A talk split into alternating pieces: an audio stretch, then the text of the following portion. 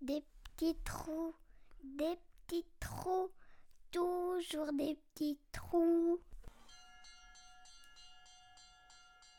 Des histoires de petits et grands vélos pour pédaler dans sa tête. La carriole à chichi de mon oncle Vim. Une histoire écrite par Jean-Baptiste Verrier et contée par Pierre-Michel Bertrand. Au piano, Jade Le Chevalier. Ah ça oui, il y en aurait des choses à dire sur mon oncle Vim. Pensez donc, un enfant des Flandres qui n'aime pas le cyclisme, par chez nous on n'apprécie guère. Mais bon, moi, avec tout ce que je lui dois, je ne vois vraiment pas pourquoi je ne vous renseignerai pas. C'est une histoire qui remonte à loin, pour être précis au Noël de ses quatre ans. La bûche à peine avalée, Vim voulut apprendre à pédaler sur les pavés de la cour de la ferme familiale, mais fit une mauvaise chute qui lui égratigna non seulement les genoux, les coudes, les mains, le visage, mais également, c'est vrai, l'amour-propre. Malgré les encouragements de ses frères et l'insistance paternelle, c'en fut fini. Jamais il ne remonta sur un vélo pas même quelques années plus tard pour se rendre à l'école, distante de huit champs et quatre monts de son domicile, soit un trajet de plus d'une heure, matin et soir, qu'il préférait effectuer à pied. Son comportement passa d'autant plus mal qu'à l'adolescence, il était le seul de notre localité à ne pas prendre part, de près ou de loin, aux kermesses cyclistes, ces petites courses locales, pourtant reines dans notre Belgique. Son père, qui avait été un coureur amateur de tempérament, avait beau se mettre en colère, mon oncle tenait bon sur sa position. Il ne m'arrivera rien de bien sur un vélo, c'est ainsi. Peut-être mon oncle, me dis-je aujourd'hui, avait-il pressenti son destin. Mais, aussi sûr de lui pensait-il être, sa vie prit bientôt un virage surprenant.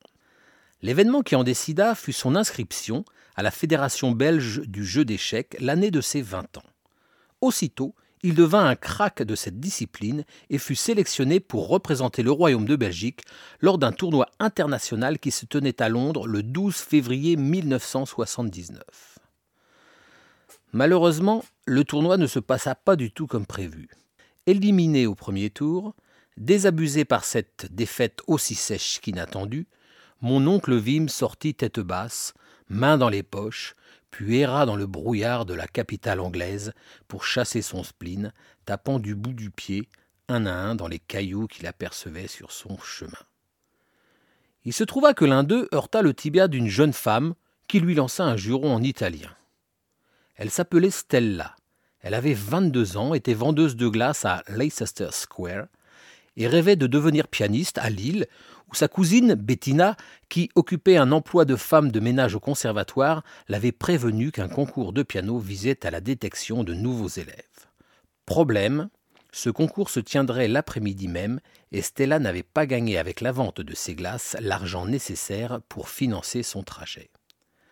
C'était sans compter sur mon oncle Vim, tombé d'un regard, fou d'amour pour cette jeune fille. Il lui expliqua qu'il n'avait plus rien à faire à Londres et proposa de lui offrir son billet puis de l'accompagner illico, direction la capitale du nord de la France.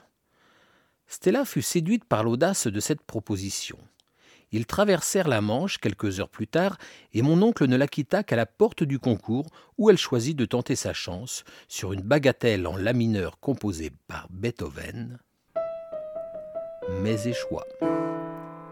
Lorsqu'elle sortit de l'audition, mon oncle Vim, gelé, qui l'attendait sur les marches du conservatoire, apprit sa déconvenue et se sentit le devoir de la consoler.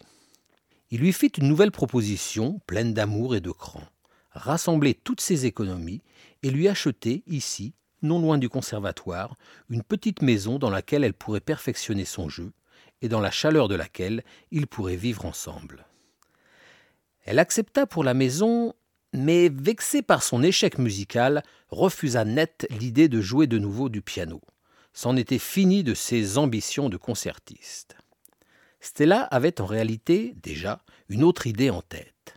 Si tu m'aimes, offre-moi plutôt une carriole à chichi, une belle carriole rose, avec à ses flancs deux belles images de chichi bien dorées et sucrées dépassant d'un sachet blanc. Nous parcourrons les routes. Je m'occuperai des chichis, tu pédaleras à l'avant. Mon oncle Vim eut le ventre qui se tordit à l'idée de cette carriole qu'il devait tracter à vélo, mais, amoureux, n'osa pas confier son aversion, et céda. Ni l'un ni l'autre, cependant, n'avait anticipé l'extrême saturation commerciale du marché du chichi ambulant. Ils essayèrent, en premier lieu, de positionner leurs carrioles devant des stades de football les soirs de match, mais leurs tentatives se soldèrent par des coups de poing délivrés sur le nez de l'oncle Vim par des concurrents bien décidés à rester leaders sur ce segment. Ils tentèrent ensuite de s'installer devant des bistrots à l'intérieur desquels des tournois de cartes et de dominos étaient organisés, mais le plus souvent, les cafetiers y vendaient leurs propres beignets et refusaient de trouver une carriole à chichi devant leur porte. Ce après quoi, plus sûrement, pensait-il, Stella et Vim sollicitèrent un emplacement dans une fête foraine. À l'entrée, on leur demanda de quelle famille de forains ils étaient issus. Trop honnête, l'oncle Vim reconnut qu'il venait, lui, d'une famille de fermiers flamands, mais que sa compagne était originaire d'Italie et qu'elle avait vécu à Londres ces derniers temps. Le chef des forains considéra Stella plutôt avec indulgence, mais l'aveu de mon oncle Vim ne passa pas. Ils furent immédiatement chassés à coups de pied aux fesses, au motif qu'ils n'étaient pas de vrais forains. Et Stella reprocha vivement, très vivement, à mon oncle de n'avoir pas menti. C'est pourquoi, quand elle décida qu'il leur faudrait désormais écumer les courses cyclistes autour de l'île et proposer leur chichi aux spectateurs nombreux sur les routes de ce nord de la France qui aimait tant le vélo, il n'osa rien lui rétorquer. Et même il mentit. Bonne idée, ma chérie. Par amour, il avait eu son trouble et cédé, une fois de plus. Nonobstant, force fut pour mon oncle Vim de reconnaître que l'huile prenait. Stella et lui se firent d'abord la main sur les courses de jeunes, constatant, rassurés, que les parents venaient volontiers s'approvisionner à leur carriole à l'issue des épreuves pour récompenser leurs enfants d'un goûter chaud, calorique et sucré. Stella et Vim essayèrent ensuite de garer leur carriole sur le bord des courses adultes de niveau départemental. Très vite, là encore, ils s'aperçurent que les spectateurs se mettaient à scruter leur arrivée avec hâte et gourmandise. Les chichis de Vim et Stella commençaient à avoir leur petite réputation. Des clubs passaient commande pour des collations d'assemblée générale, ainsi que pour des pots d'anniversaire entre adhérents. Les coureurs eux-mêmes, qui veillaient de façon obsessionnelle sur leur ligne, s'autorisaient, après un week-end de course harassant, à manger un, voire deux, voire trois chichis le dimanche soir. Bref, l'entreprise de Vim et Stella devenait petit à petit bien florissante. Dans ces conditions, vint l'heure pour le couple de s'attaquer à un dimanche de course professionnelle. Et ce ne fut pas n'importe laquelle, puisque ce fut Paris-Roubaix, le dimanche 13 avril 1980. Après que mon oncle, sur son vélo, eut tracté la carriole toute la matinée, Stella et lui décidèrent de la poster à l'entrée du célèbre secteur pavé dit du carrefour de l'arbre, où des milliers de spectateurs viendraient encourager les coureurs à quelques kilomètres de l'arrivée. Choix judicieux s'il en est, d'autant qu'il plut toute la journée et que les spectateurs, trempés, vinrent se réchauffer des chichis préparés par Stella. Ils en vendirent à foison, la recette fut miraculeuse. Stella jubilait. Vim, secrètement, commençait à douter de la malédiction qui pesait sur lui depuis le Noël de ses quatre ans. Leur activité était bel et bien lancée. Voilà qu'il lui arrivait enfin quelque chose de bon grâce au vélo. Ce soir-là, sur le coup de 19 heures, la cuisine à l'arrière de la carriole était rangée, les coureurs, pensait-on, en avaient terminé avec les 250 kilomètres de ce parcours d'une immense difficulté, et les spectateurs du carrefour de l'Arbre étaient rentrés chez eux ou dans un café pour terminer la soirée. Pour l'oncle Vim, il était l'heure de remonter en selle et de rapporter la carriole dans le garage de leur maison lilloise. Ni une ni deux, il se dressa sur les pédales pour s'élancer quand, sur un pavé, sa roue avant se brisa. Stella et la carriole n'eurent rien, mais mon oncle Vim chuta. Après avoir constaté ces égratignures, qui lui rappelèrent de bien mauvais souvenirs, il n'eut d'autre choix que de s'arrêter, se mettre à genoux et réparer, sous la pluie qui continuait de battre et le vent qui redoublait. Stella restait silencieuse, agacée de ce contretemps, rouvrit d'initiative l'avant-toit de la carriole. Elle en ralluma les néons et, avant de se plonger dans la lecture d'un magazine, remit la friteuse en route. L'appareil lui servirait de poêle, elle attendrait bien au chaud dans la carriole que Vim ait terminée. Mon oncle était toujours empêtré dans sa réparation quand s'arrêta, au niveau de Stella, un coureur tout debout recouvert, manifestement en difficulté. Ce coureur, que même la voiture balai n'avait pas attendu, arriverait hors délai aux portes du vélodrome de Roubaix. Son nom, le lendemain, ne serait noté même en tout petit dans aucun journal. Cependant, il s'était promis d'aller au bout de la course, et pour cela, expliqua-t-il à Stella, il avait besoin de son aide. Vim releva la tête, pris soudain d'un mauvais pressentiment. Il ne put déchiffrer le numéro du dossard du coureur, pas plus que le nom de l'équipe sur son maillot, mais fut saisi, comme Stella, devina-t-il, par le turquoise de ses yeux sous son masque de boue. L'inquiétude de mon oncle Vim grandit d'un cran supplémentaire quand il découvrit le trouble de Stella.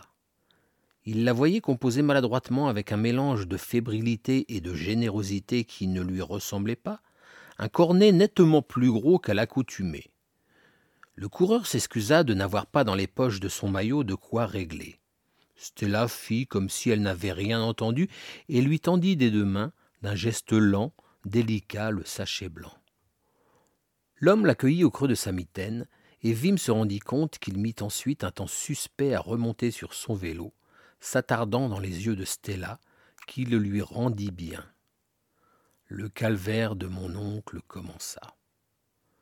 Le dimanche suivant, 20 avril 1980, Stella quitta la maison de Lille pour partir à la recherche de ces yeux turquoises qui l'avaient tant fasciné. Vim eut le cœur brisé et la carriole à chichi sur les bras. Je le savais pourtant, se blâma mon oncle, ce maudit sport ne pouvait m'apporter que malheur et encore malheur. Il laissa la carriole dans un coin du garage et se morfondit dans son salon pendant une année presque entière, au cours de laquelle, afin de continuer à penser aux premières heures vécues avec Stella, il acquit un piano d'occasion pour jouer de mille notes son chagrin, répétant à longueur de journée des mélodies d'amoureux déchus. Au bout de ces longs mois lui vint une idée. Il se dit que, pour soulager sa douleur une bonne fois pour toutes, il pourrait s'inscrire à son tour au concours annuel de piano du Conservatoire de Lille, et prendre ainsi sa revanche sur Stella, tentant de réussir là où elle avait échoué. Il se prépara avec minutie et choisit de passer l'audition avec le même morceau qu'elle deux années auparavant, cette bagatelle en la mineur de Beethoven, cette lettre à Élise, qu'il joua le jour J à la perfection devant un jury conquis qui lui accorda le premier prix. Mais il n'y eut pas que le jury qui fut conquis. Bettina, la cousine de Stella, toujours femme de ménage au conservatoire, s'était glissée au fond de la salle et eut des larmes devant cette interprétation vigoureuse et sensible à la fois. Alors elle prit son courage à deux mains et attendit mon oncle Vim sur les marches du conservatoire. Il faisait beau ce jour-là. Elle le félicita, les joues rouges de gêne, et, avec timidité, lui proposa d'aller jouer une partie d'échecs avec elle au café voisin. Aimez-vous les échecs lui demanda-t-elle. J'ai une tendresse particulière pour ce jeu, mais nous pouvons simplement boire un café si vous préférez. Vous devinez la réponse de mon oncle. Celle qui devint, quelques années plus tard, ma tante Bettina, gagna la première partie. Mon oncle Vim, la seconde, mais ce jour-là, ils n'osèrent pas jouer la belle, de peur que l'un l'emportât sur l'autre et brisât le charme de cette rencontre. L'avenir leur donna raison. Aujourd'hui, ils continuent de couler des jours heureux à Vienne, la Vienne de Beethoven, où ils vivent depuis près de quatre décennies, au cœur de cette ville où le cyclisme n'existe pas. Et c'est très bien comme cela, m'a écrit il y a encore quatre mois mon oncle Vim dans sa lettre de bonne année. Car oui, nous nous écrivons une fois par an. Nous avons gardé le contact. C'est un homme bon et bien. Quant à la carriole à chichi, je l'ai récupérée lorsque nous avons vidé la maison de Lille. D'ailleurs, je dois vous laisser. Je vais chauffer mon huile. Les spectateurs ne vont pas tarder à arriver.